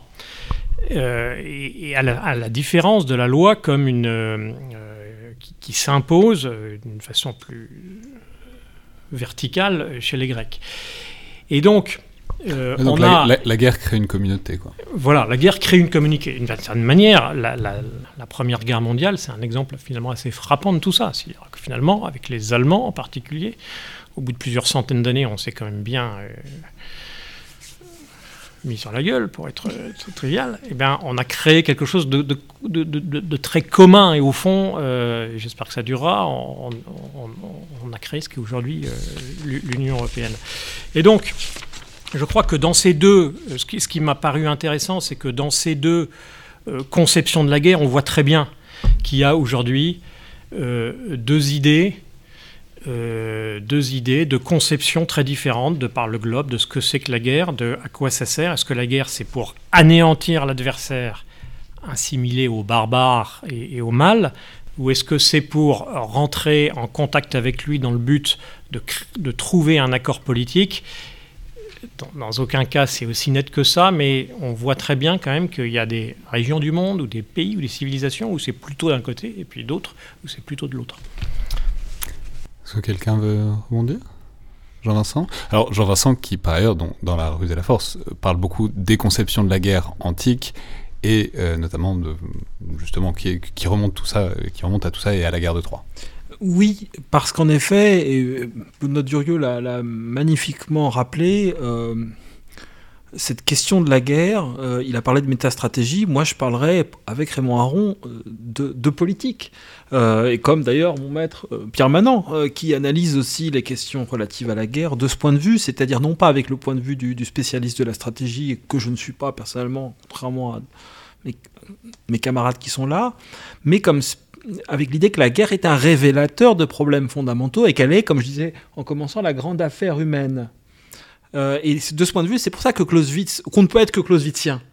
Parce que fondamentalement, Clausewitz est le, probablement l'interprète le plus pénétrant de cette nature de la guerre qui ne change pas et qui il est celui qui décrit le plus précisément possible les choses.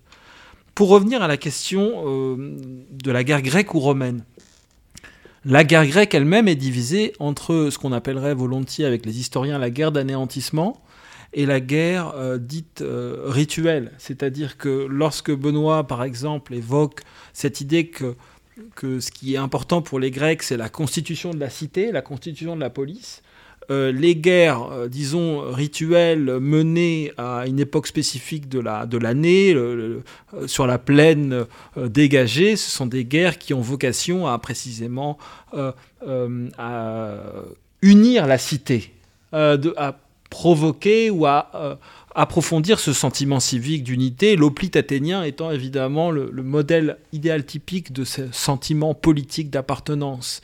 Et puis à côté de ces guerres rituelles, limitées nécessairement dans le temps euh, et dans leur objectif, il y a euh, la guerre d'anéantissement. Et donc cette distinction que Arène fait entre les Romains et les Grecs, elle existe déjà chez les Grecs et à nouveau chez les Romains. Mais avec cette idée chez les Romains qui me paraît beaucoup plus mortifère, qui est que si chez les Grecs, la pluralité des cités est quelque chose qui doit demeurer, avec cette idée que la fragmentation euh, est à la fois problématique et en même temps nécessaire, qu'il doit y avoir plusieurs cités, de même qu'il doit y avoir plusieurs États, les Romains, par leur projet impérial, défendent l'idée d'une unification du monde et que, d'une certaine manière, la guerre permettra la paix par l'Empire, ce qui me semblait être une des idées les plus dangereuses qui soit politiquement, et dont on a bien vu euh, les effets à l'époque de l'histoire romaine, comme euh, d'ailleurs aujourd'hui. Non, absolument. Et, d'ailleurs, euh, en réalité, ce que suggère la réflexion d'Anna Arendt, c'est que à la fois les Grecs ont fini par disparaître à force de guerre d'anéantissement, expédition en Sicile, etc. Et puis les Romains ont fini par disparaître à cause de cette euh, extension. Et donc euh, on voit très bien que la solution n'est ni, dans un sens euh, ni, dans l'autre. Et puis je rajouterais que Anna Arendt, effectivement, j'ai pas voulu être trop, mais mentionne un peu cette distinction au sein de la guerre grecque, puisqu'elle dit il faut distinguer ça de la lutte entre Achille et Hector, là, qui, qui, qui, qui explique bien cette, cette, cette guerre plus ritualisée en réalité. S'il n'y a pas de questions particulières, alors je vais vous remercier euh, tous et toutes. Donc c'était donc le Collimateur, le podcast de l'IRSEM, l'Institut de recherche stratégique de l'école militaire. Encore un grand merci à tous les invités, merci beaucoup au public d'être venu pour cet enregistrement en public au CDEM. Je vous rappelle que toutes vos suggestions et remarques sont les bienvenues, là pour une fois vous pouvez me les dire euh, de vive voix. Mais sinon c'est sur les réseaux sociaux, par mail euh, vers l'IRSEM. Puis abonnez-vous, notez, commentez le podcast, notamment sur iTunes, et merci beaucoup à tous ceux qui l'ont déjà fait. Merci à toutes et tous, et à la prochaine fois.